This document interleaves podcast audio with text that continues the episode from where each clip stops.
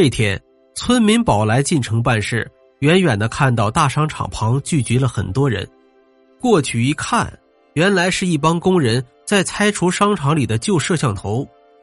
宝来看了一会儿，抽出一支烟递了上去：“师傅，休息一会儿吧，这玩意儿拆下来干嘛呀？”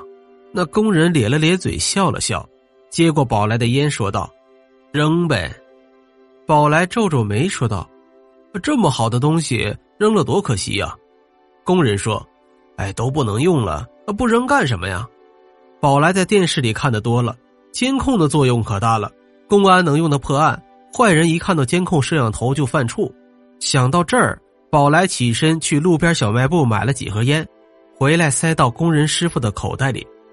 师傅，把这些拆下来的东西给我呗。就这样。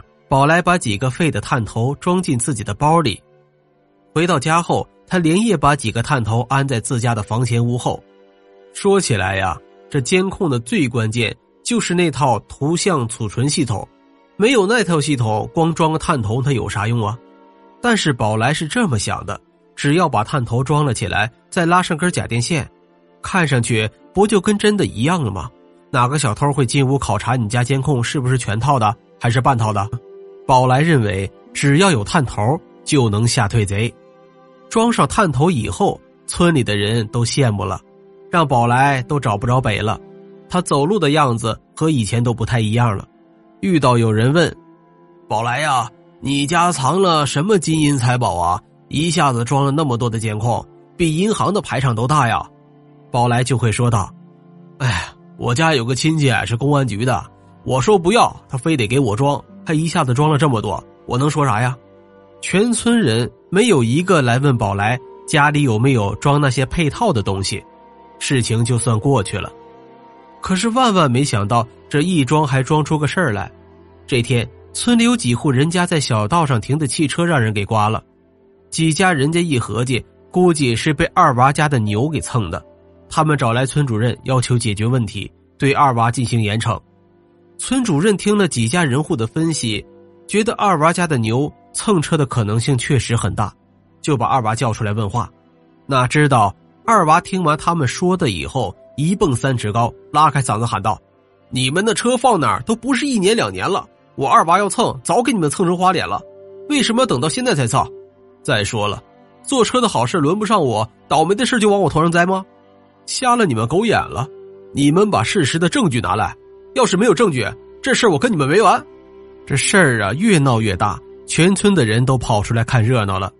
村主任对二娃说：“二娃呀，你也别激动，他们是根据现场情况推测出来的。你误蹭的可能性啊，它确实比较大。你说说你的情况，这也就是一两天的事儿，你这一两天的牛有没有动过呀？”二娃梗着脖子说：“我家的牛根本就没有挪过地方。”我那牛这两天身子不舒服，还等着我请大夫瞧病呢。可那几家人还是不依不饶，说除非是闹鬼，不然肯定是二娃家干的。二娃把脚一跺，说道：“这样吧，你们拿证据来，要真是我干的，我赔你们十万块钱；要是拿不出证据，你们倒给我十万。敢不敢打这个赌？”事情越吵越复杂，村主任问二娃：“你能拿出不是你干的证据吗？”二娃斩钉截铁的说：“喏。”众人一听都愣了。听二娃继续说道：“我家靠近宝来家，他家装了那么多的监控，调出录像一看，不就知道了？我家的牛车出来进来，就只有他们家门前一条道。如果录像里看到我家牛车今天在他们门前出现过，我拿十万块钱一分都不少的赔给你们。”说完，二娃还跑回家拿来一张银行的存款单，在手里晃着。众人一听也是这么个理儿，就去宝来家调监控看记录吧。一帮人去找宝来，宝来早就在一旁看热闹呢。开始还觉得挺开心，这些汽车也不是他们巷子里的，可以经常停进来，还挺害事儿的，蹭了活该。可越看越担心呢，千万别和自己扯上关系。偏偏是怕什么就来什么，一看大队人马要去自己家看录像，他立刻就急了。这可是全村的人。用眼睛盯着看呢，要是当众出了丑，以后在村里还怎么混呢？宝来急出了一头冷汗，心说无论如何也不能让他们知道自己的秘密呀。